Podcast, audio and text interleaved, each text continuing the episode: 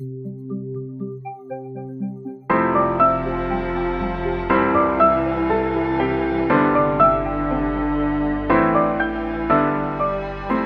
familia, soy el pastor Roberto Perales de la Iglesia Amistad Reformada de Tampico. Te doy la bienvenida a tu podcast Aprendices. Nuestra meta es apoyarte a entregar la palabra de Dios con fidelidad, claridad, dependencia y en el poder del Espíritu Santo para una mayor efectividad en tu ministerio que el Señor te ha concedido. Quédate con nosotros.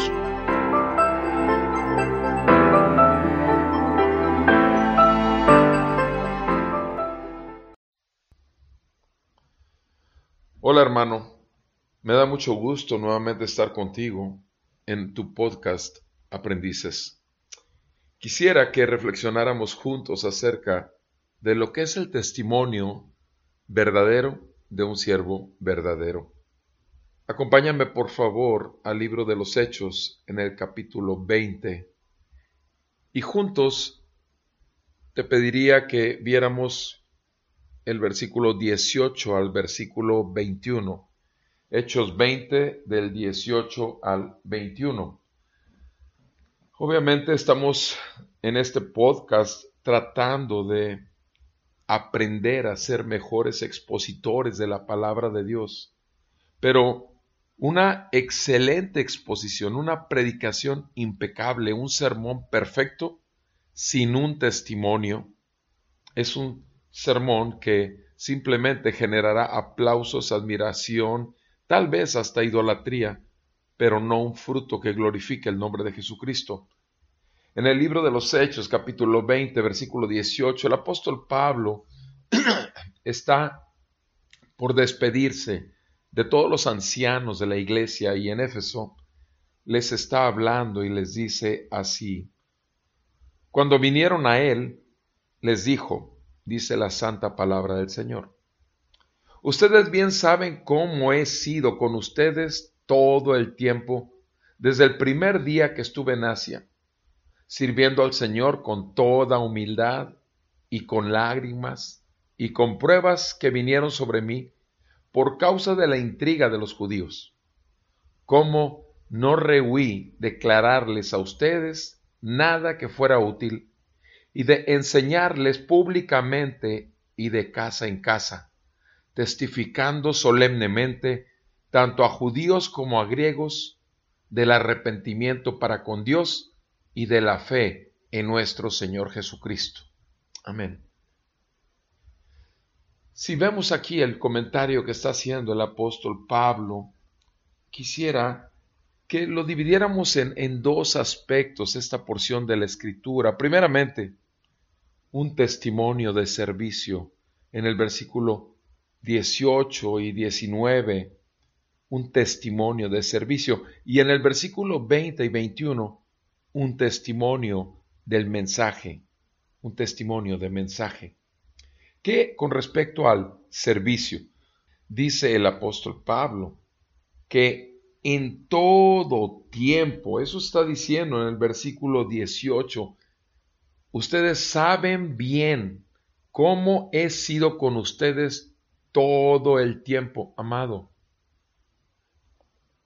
Los oyentes, en este caso los pastores ancianos de la iglesia, teniendo a un Pablo que había sido su propio pastor, ellos escuchan de Pablo mismo que Pablo está simplemente delante de ellos presentándose con una creencia. En todo tiempo vieron mi conducta.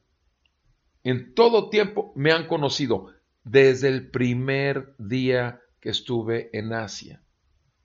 En todo tiempo. Mi amado hermano, es tan importante que nuestro testimonio de vida fuera del púlpito, entre las ovejas, en el trabajo, en la calle, en la cafetería donde tenemos una reunión con los hermanos que nos invitaron a su fiesta, en la piñata o en la, celebración del cumpleaños de sus hijos. Es importantísimo, mi amado, que en todo tiempo y en todo lugar exista un testimonio de vida. Eso es lo primero que Pablo está diciendo antes de hablar lo que se refiere a doctrina, antes de hablar lo que se refiere a la palabra, en cuanto a lo que se refiere a lo que vendrá, antes que todo Pablo saca su credencial. Yo tengo un testimonio de conducta dentro del servicio delante de ustedes desde el primer día en que me conocieron. Eso lo está diciendo en el versículo 18. En el versículo 19 ya es Pablo más específico respecto a este testimonio de servicio. Dice el apóstol Pablo, he estado sirviendo al Señor con toda humildad y con lágrimas y con pruebas. Tres cosas, amado hermano. El apóstol Pablo dice con toda humildad. Nuestro Señor Jesús se humilló hasta lo sumo, cierto, pero no solamente se humilló hasta lo sumo, hasta la muerte y muerte de cruz, sino que en este mundo no vino para ser servido, sino para servir a su iglesia y dar su vida en rescate por muchos. Mi amado, nuestra humildad no tiene que ser anunciada, nuestra humildad tiene que ser percibida. La gente que nos escucha en el púlpito cuando estamos exponiendo la santa palabra de Dios, la gente que nos ve en las clases, la gente que nos saluda al terminar la congregación, la gente aún que pudiera tener cierto grado de admiración hacia nosotros, necesita ver humildad genuina. Y humildad genuina, mi amado, no es ponerte el saco de la humildad, no, no es decir muchas veces desde el frente toda la honra, la gloria y la alabanza al único Dios soberano, no, mi amado. La verdadera humildad es primeramente estar consciente tú y yo de que nada tenemos sino solo lo que hemos recibido por gracia para gloria del Señor, que nada somos sin Cristo, que nada podemos sin Él que solamente su gracia es el poder que se perfecciona en nuestra debilidad, que todo lo que hacemos lo hacemos con temor y reverencia, sabiendo que nuestro Dios es fuego consumidor. Esa es la humildad, mi amado. Primero, tener conciencia personal por la revelación del Espíritu a nuestro entendimiento de que no somos nada sin Él. Humildad, sirviendo a quién? Al Señor, mi amado. Antes que servir a los hermanos en la fe, tenemos que estar conciencia que nuestro servicio a los hermanos en la fe finalmente es al Señor. No nos olvidemos que no podemos convertirnos en siervos o esclavos de los hombres. ¿Por qué? Porque podemos caer en el control de la membresía de la iglesia a tu vida o a mi vida. No, mi amado. Nuestro servicio es al Señor a través de su iglesia y es con humildad, es con esa sensación de incapacidad, de imperfección, es con esa sensación de que nos quedamos muy lejos o muy cortos del verdadero meta, de la verdadera final, del verdadero final de donde deberíamos de llegar, tanto en el mensaje como en el trato diario con nuestros hermanos. Pero también dice el apóstol Pablo con lágrimas. Amado, yo no sé ¿Cuántas veces has subido al púlpito después de llorar? Porque no puedes entender cómo es posible que Dios te haya dado ese mensaje antes de que lo entregues. ¿Cuántas veces han escurrido tus lágrimas cuando ves a la gente tan atenta a la palabra del Señor Jesucristo? ¿Cuántas veces llegas a tu casa y le das gracias porque porque no tuviste el tiempo ni la preparación adecuada tal vez o el estudio adecuado y sin embargo pudiste ver la mano de Dios obrando su poder a través de ti y de mí como vasos de barro que somos, con lágrimas, no solo con humildad, sino con lágrimas, con lágrimas inclusive de arrepentimiento, mi amado, de dolor de haber fallado, de dolor de haber dicho algo que ofendió a la audiencia, con dolor por haber dicho algo que no debiste haber dicho, pero con lágrimas. Hay, hay, hay un dolor en nuestro corazón y hay lágrimas de gozo también. Pero Pablo dice que parte de su testimonio de servicio también es con pruebas que vinieron sobre mí a causa de las intrigas de los judíos. Es cierto, tú y yo vamos a tener ataques. ¿Y sabes de quién? De los judíos. Sí, de los hermanos fariseos, sí, de los legalistas, sí, exacto, de esos, de los que están viéndote no para recibir de ti algo útil por el espíritu de gracia que has tenido, sino simplemente para calificarte cómo hablas, cómo te paras, cómo te mueves, qué dices, qué no dices, cómo quedaron de claros los puntos o no quedaron claros, si hiciste el llamado para salvación o no lo hiciste.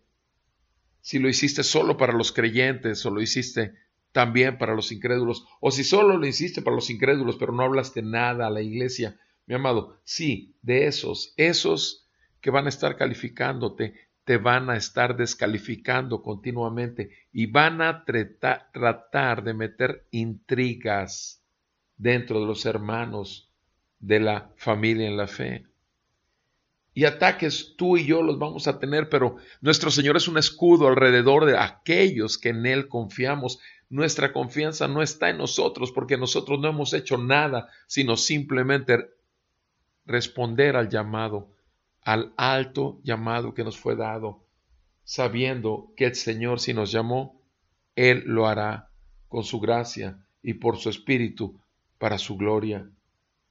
Eso es lo que el apóstol Pablo nos está diciendo en cuanto a testimonio de servicio. Pero Pablo también continúa hablando de que hay otro testimonio, no solo en el cómo y qué conducta tenemos entre los hermanos de la congregación de los santos, sino que también Pablo habla del testimonio del mensaje. Y en el testimonio del mensaje, en el versículo 20 y en el 21, Pablo dice que él no se hizo para atrás, no, él no se negó a declarar a sus oyentes nada que fuera útil. No, mi amado. Eso es lo que hacemos nosotros los siervos del Señor. Simplemente somos mediadores en cuanto a que nos es dada la palabra y entregamos la palabra sin alteración. No la tratamos de hermosear, no la tratamos de ver que sea menos dura o más poderosa, no, amado. Simplemente la entregamos sabiendo que toda escritura es útil para hacer de los hijos de Dios varones perfeccionados en la fe. El apóstol Pablo dice ahí en ese versículo, obviamente en el 20, no me negué, no rehuí declararles a ustedes nada que fuera útil, nada. Escúchalo bien, mi amado. No puedes andar eligiendo temas o capítulos o libros que sean más suaves. No, mi amado, hay que predicar lamentaciones, hay que predicar los profetas menores, hay que predicar toda la palabra de Dios, porque toda ella es de Dios, no de nosotros. Y como testimonio del mensaje, no solamente es dar todo lo que puede ser útil, pero además enseñar públicamente. Sí, eso es lo que dice el versículo 20. No me negué a enseñarles públicamente y de casa en casa. Enseñar públicamente, mi amado, no solo implica eso, el hecho de predicar desde un púlpito, implica también salir con los hermanos en la fe al evangelismo, enseñarles a los hermanos cómo lo hace un siervo del Señor, enseñarles a los hermanos cómo hacerlo en el evangelismo personal de la calle. Enseñar públicamente implica no solo en la congregación de los santos, sino donde quiera que haya un público preparado por Dios para recibir de Dios el mensaje que nos ha concedido. Pero también de casa en casa. Qué privilegio y qué hermoso es habitar los hermanos juntos en armonía. Por la gracia de Dios, comparto en dos casas entre semana diferentes temas, diferentes libros de la Biblia. Amado, es, es, un gozo estar con 25, 30 personas en una casa que van por el mensaje, atentos, preguntando, buscando cómo aplicar la palabra. Mi amado, el apóstol Pablo lo hacía. Iba de casa en casa también. No se, no se preocupaba solo por, porque los reflectores estuvieran en él, en la congregación, en la iglesia, en el culto dominical. No, también iba de casa en casa. Lo hacía públicamente, no importando que hubiera incrédulos en la calle donde tuviera que hacerlo. Eso es parte del testimonio de mensaje que Pablo está mencionando. Pero además, dice el versículo 21, parte del testimonio del mensaje es testificar, testificar solemnemente, tanto a judíos como a griegos, otra vez, tanto a fariseos religiosos como a incrédulos, gentiles, que jamás en su vida han abierto la Biblia. ¿Qué es lo que Pablo testificaba solemnemente? El Evangelio de Dios, sí, el Evangelio de nuestro Señor Jesucristo, que es el que tiene poder para salvar, testificando solemnemente tanto a judíos como a griegos del arrepentimiento para con Dios y de la fe en nuestro Señor Jesucristo. Sí, amado, arrepentimiento para con Dios y fe en el Señor Jesucristo. Exactamente las mismas palabras que Marcos utiliza en el capítulo 1, versículo 15, cuando nuestro Señor Jesús entra en escena luego que Juan el Bautista fue puesto en la cárcel. Nuestro Señor Jesucristo dice, el reino de los cielos se ha acercado, por tanto, arrepiéntanse y crean en el Evangelio. Exactamente. El Evangelio no cambia. Sea que lo diga nuestro Señor Jesucristo, sea que lo diga el siervo de Dios, el apóstol Pablo. ¿Qué es lo que tú, hermano, siervo, ministro, pastor, qué es lo que tú y yo hacemos? ¿Predicamos el mismo Evangelio?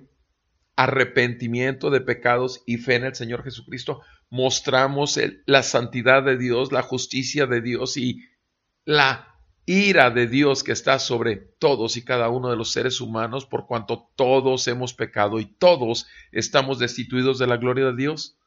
Es eso lo que hacemos, para que el Espíritu Santo traiga convicción de pecado, justicia y juicio y constriña su corazón de tal manera que la tristeza los guíe a un verdadero arrepentimiento que los lleve a la salvación que es solo en el Evangelio de Jesucristo, solo por fe, solo por gracia y solo para la gloria de Dios, de acuerdo a su palabra.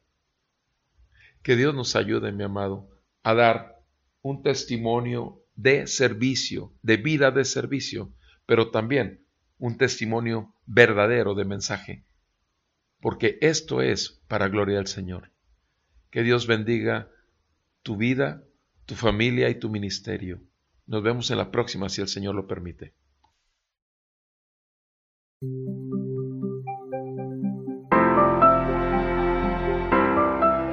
Te agradecemos el tiempo que te has tomado para pasar con nosotros el podcast y te damos información de donde puedes encontrar toda la serie.